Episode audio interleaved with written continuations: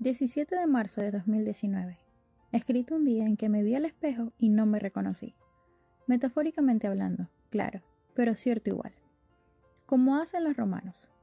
Cuando pensaba en mi vida en el seminario de Dallas, fácilmente podía imaginarme los salones de clase, la grama en la entrada y el edificio donde viviría.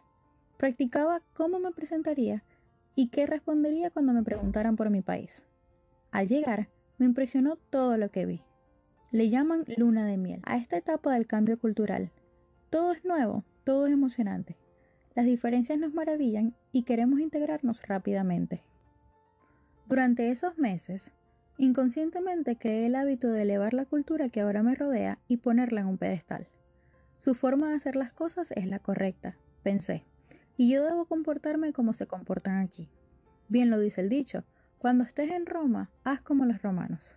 Entonces yo quise hacer lo que veía, no para adaptarme, sino porque lo creí mejor. Un día, después de una conversación con mi mamá, me di cuenta de que estaba en camino de americanizarme, de intentar crear una versión gringa de mí. A raíz de eso, me hice muchas preguntas, preguntas sobre quién soy y sobre quién debería ser. Pensé en cómo encajo en este lugar y en cómo le estoy permitiendo moldearme. Cambiar es inevitable, sin importar en qué lugar del mundo vivamos. Pero no quiero cambiar por las razones equivocadas o de una manera que no sea fiel a la persona que soy hoy. Por eso, tomé una decisión. Cuando estés en Roma, haz como los romanos. Es el peor dicho que he escuchado en mi vida. Quizás nació con la intención de mostrar respeto a la cultura que te recibe, de aprender el idioma de vida de los otros mientras convives con ellos.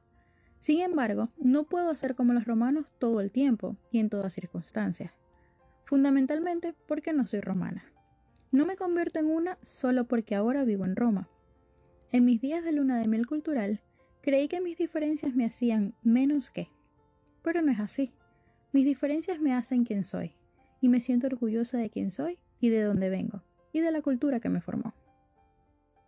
En una ocasión, le pregunté a una de mis amigas americanas si mi inglés se entendía bien.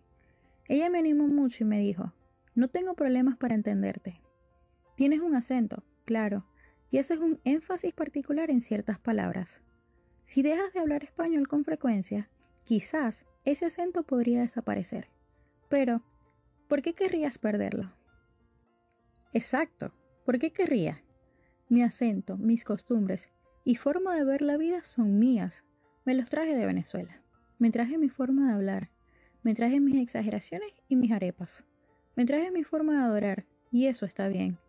Entonces, cuando estés en Roma, aprende de los romanos. Respeta a los romanos. Convive con los romanos. Pero no hace falta que te conviertas en uno. En Roma seguro hay espacio para que todos seamos quienes somos de verdad.